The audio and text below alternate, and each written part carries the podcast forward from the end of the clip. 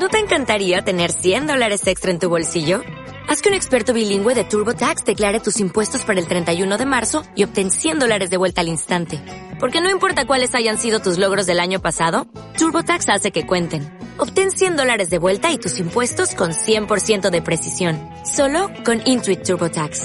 Debes declarar para el 31 de marzo. Crédito solo aplicable al costo de la presentación federal con TurboTax Full Service. Oferta sujeta a cambios o cancelación en cualquier momento. El hombre establece con el ámbito en el que nace, crece y se desarrolla vínculos que se van humanizando en forma progresiva. Estos lazos alcanzan una intensidad tal que ese hábitat se convierte poco a poco en una prolongación del propio cuerpo. Radio en Fuga desde la Facultad de Psicología. Comunícate con nosotros. Radio arroba psico.edu.uy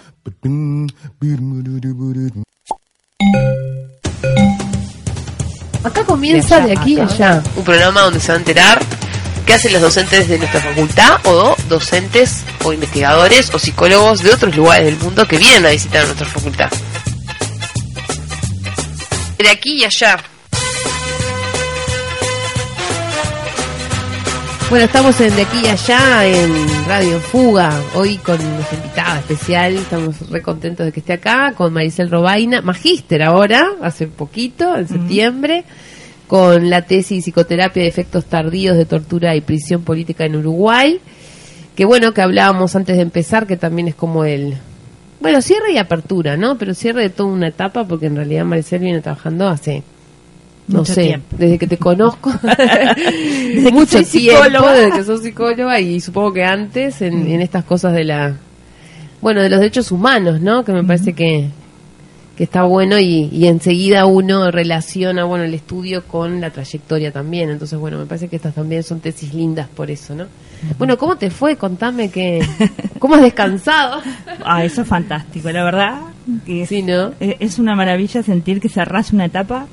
Este, y además también sentir bueno un montón de, de gente que se acerca, el afecto, el cariño de que, que no, no no sabía que era así. Claro. Fue una novedad.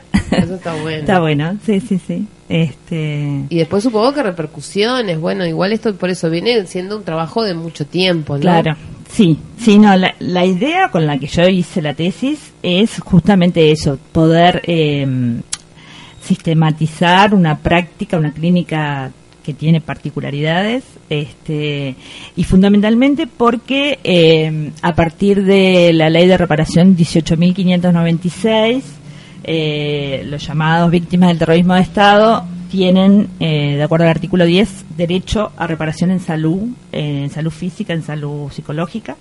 Este, y entonces, bueno, eh, es un derecho eh, que tengan atención gratuita y, y vitalicia. Para lo cual existe un pequeño servicio que, que es contratado por ACE, que es la Cooperativa de Salud Mental y Derechos Humanos, pero que no da cobertura a las necesidades reales de la población y, y que atiende solamente en Montevideo. O sea, el Ujú. 80% de las personas que se asisten son de Montevideo. Y entonces, bueno, ex- es la necesidad de poder este, capacitar a más gente eh, y, y poder armar, bueno, como una red de, de, de, eh, trabajadores de la salud mental que eh, trabajen en, en relación a, la reparación en salud mental a- de los efectos del terrorismo de Estado.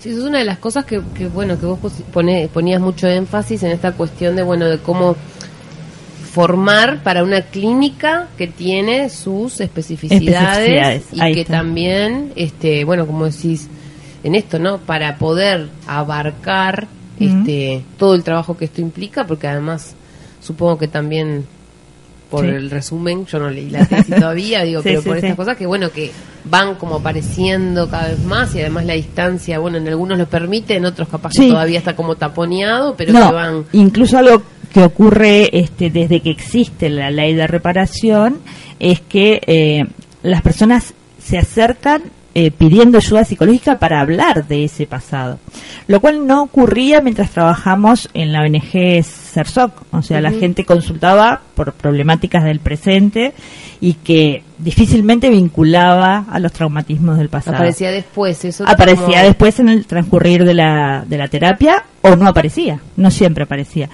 Pero ahora es que, bueno, es como que eh, el Estado reconoce que dañó y eh, ofrece eh, un apoyo.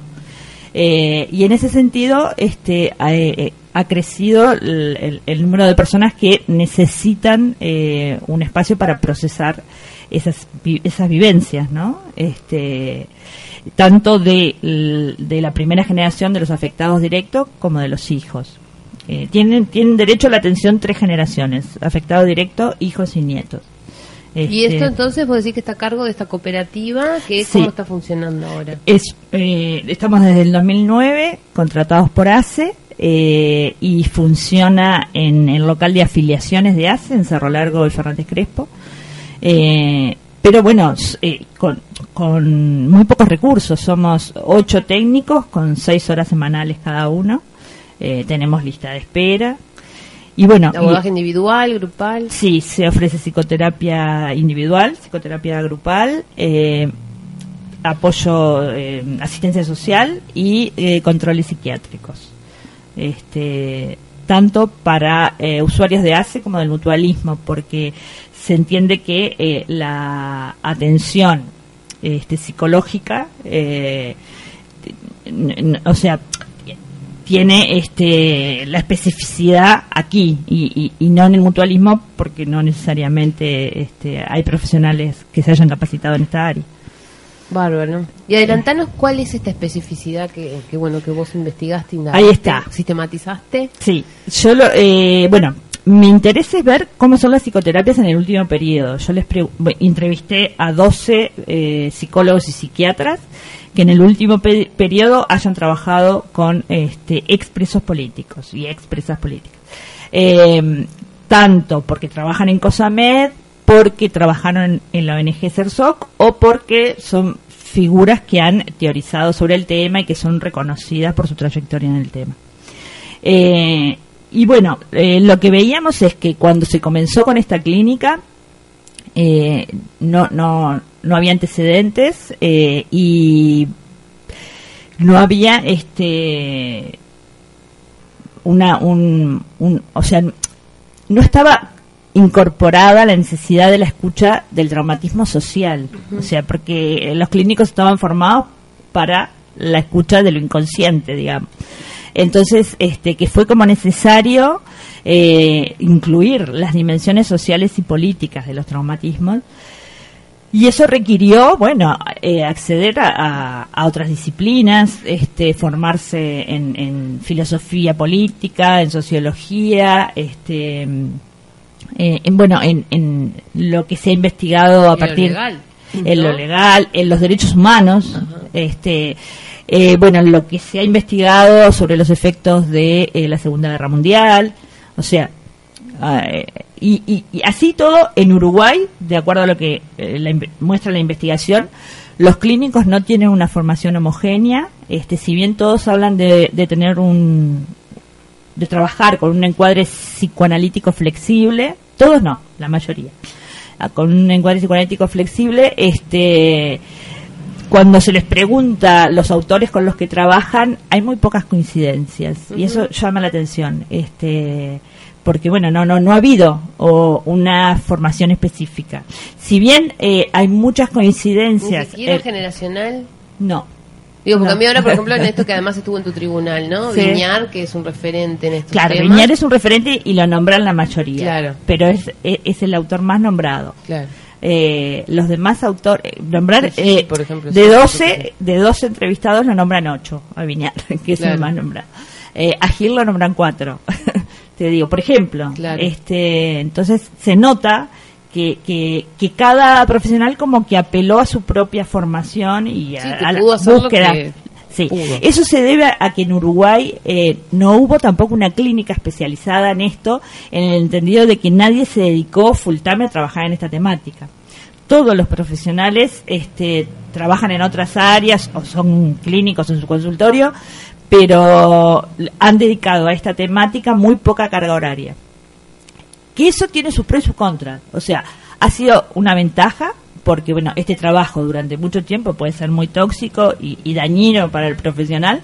Entonces, bueno, en la medida de que no queda atada la subsistencia al trabajo, fue, este, fue bueno, eh, pero también generó de que faltó eh, más interconexión, más análisis, más trabajo en equipo, eh, más este, teorización en conjunto. O sea, muchos han escrito, pero eh, ha faltado más un pensamiento más homogéneo.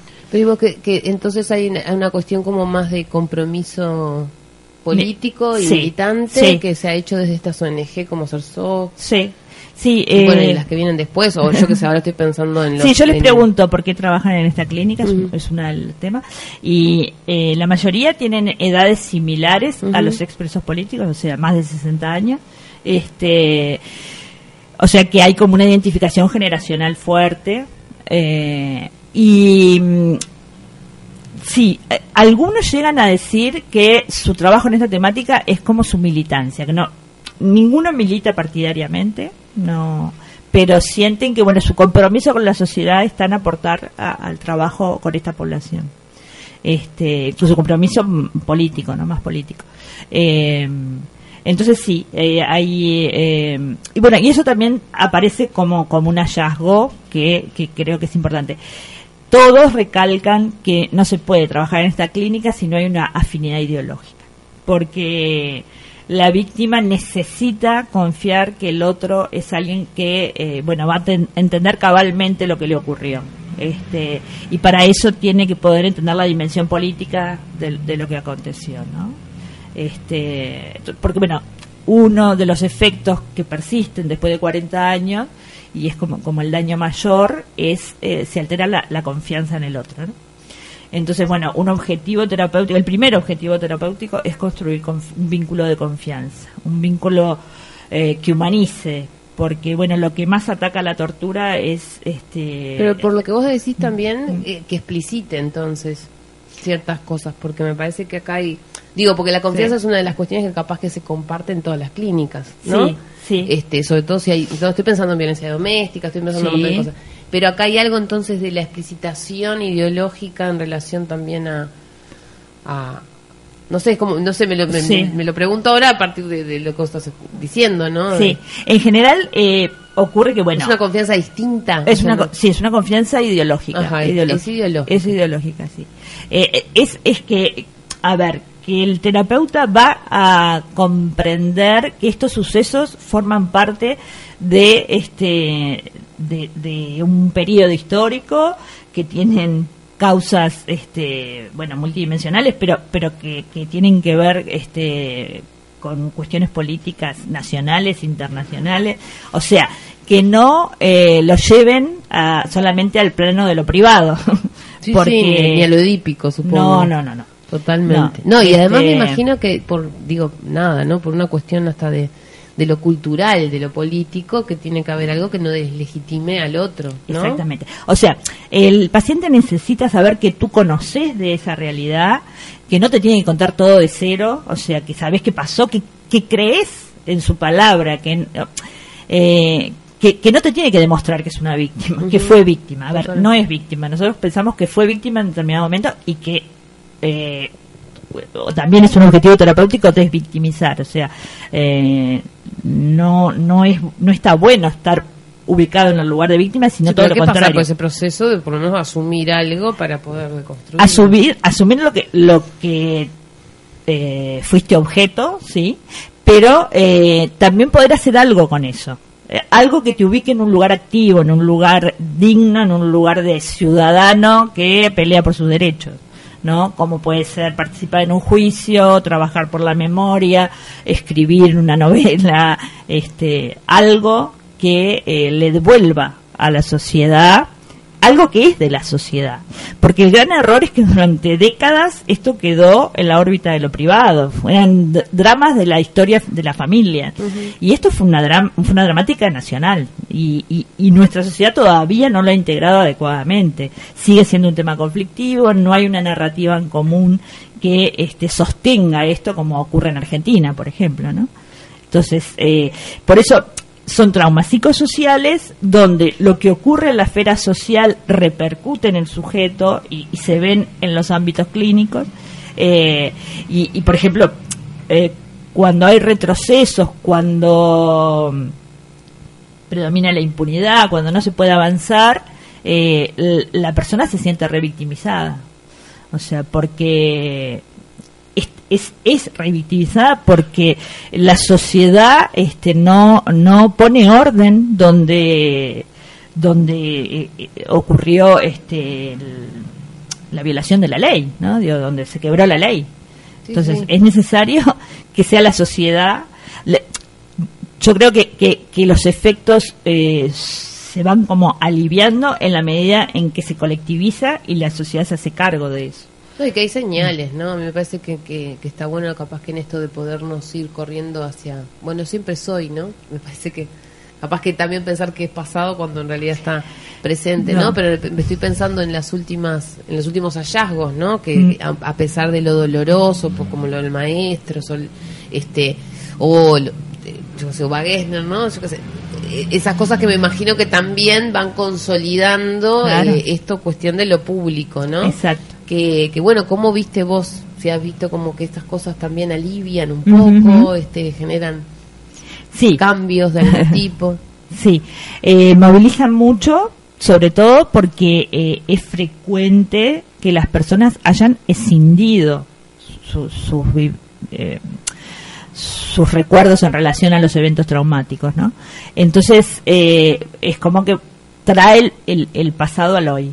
Entonces, sí, eh, es muy movilizante, pero en la medida en que eh, se, se, dirigen hacia la verdad, hacia la justicia, hacia construir herramientas para que estas cosas no nos vuelvan a pasar como sociedad, eh, es liberador, ¿no? Porque eso, porque hace que salga de la mochila personal para hacer rep- una carga repartida entre todos, para que nos hagamos este, responsables de que, bueno, que fue nuestra sociedad que habilitó estos crímenes.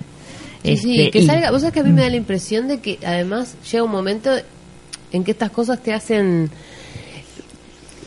casi salir de un registro de delirio, Mm. ¿no? O sea, porque si es él que lo vivió, él que lo sostiene y hay como una incompresión social o una cuestión más de lo Hay un no querer saber también. Claro, uno querer saber, claro, es, es casi, es como sí, construir una realidad paralela, ¿no? Y a veces estas cosas como que vienen a demostrar que, bueno, mira, pasó, este, Exacto. hay... Sí. Sí, bueno, Viñán habla de eso, ¿no? De que el torturado asusta y hace que la gente huya, no, no quiere saber. y durante muchísimo tiempo, este, de eso no se podía hablar para nada.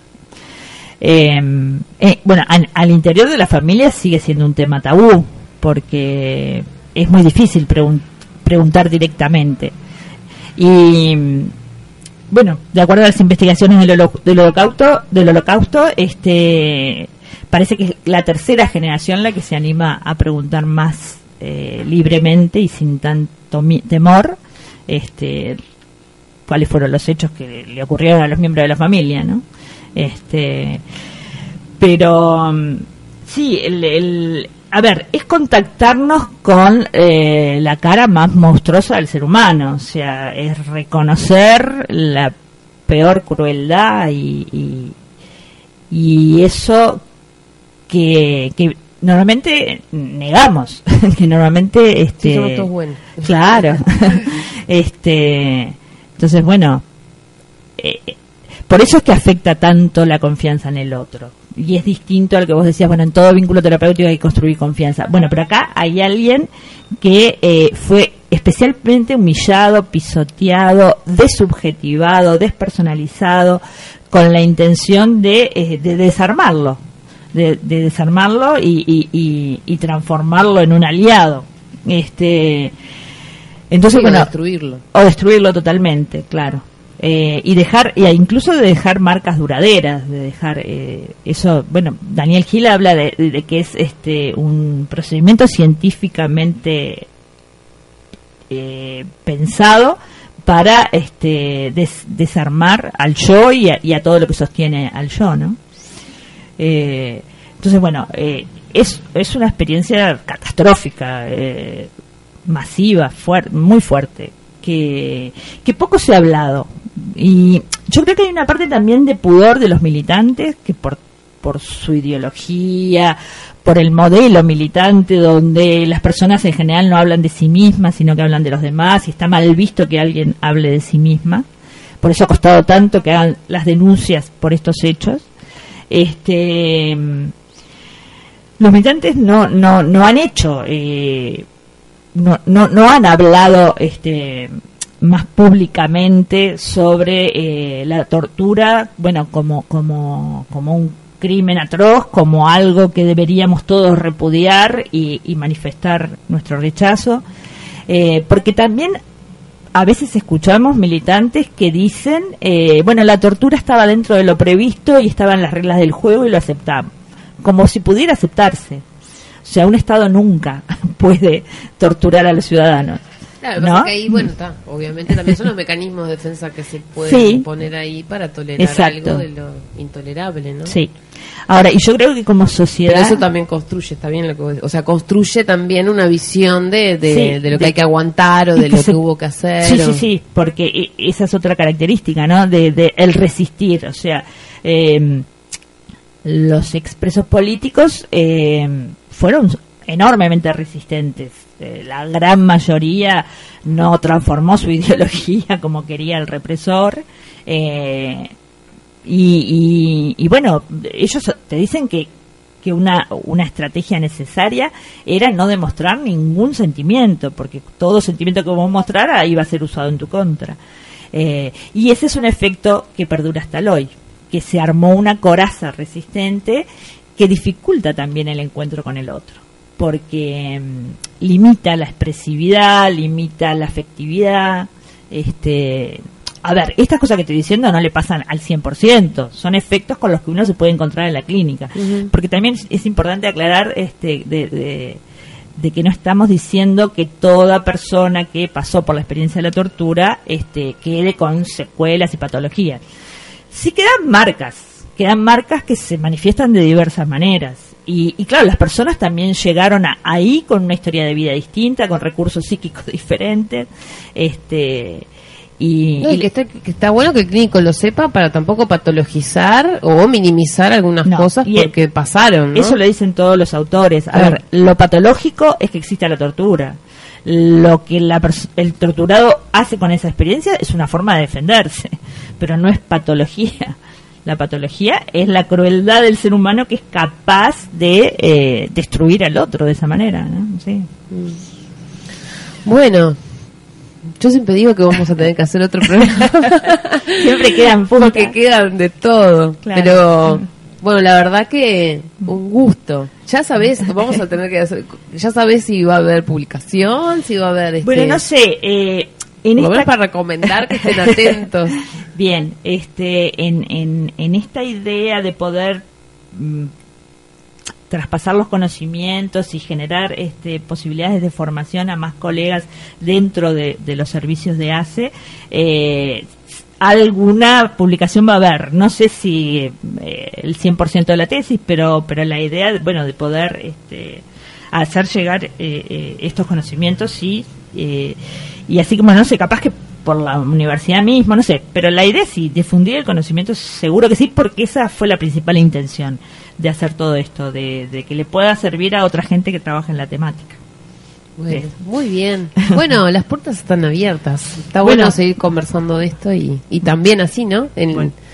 formato audio, ir rompiendo algunos tabúes y, y alentando esto, lo que vos decís, que me parece que es la preocupación, también la formación específica, que muchas veces uno se queda con algunos autores y está bueno que se sepa que a veces hay que ampliar hacia- hacia otras disciplinas u otros aportes que nos ayuden a encontrarnos de otra forma. Sí, ¿no? sí, sí, sí, porque además eh, es totalmente iatrogénico si uno no tiene en cuenta las dimensiones sociales y políticas de estos traumatismos. O sea, si uno solamente se queda con el proceso inconsciente del sujeto, o sea, escuchar el inconsciente y nada más, eh, eh, eh, no está pudiendo trabajar los efectos psicosociales.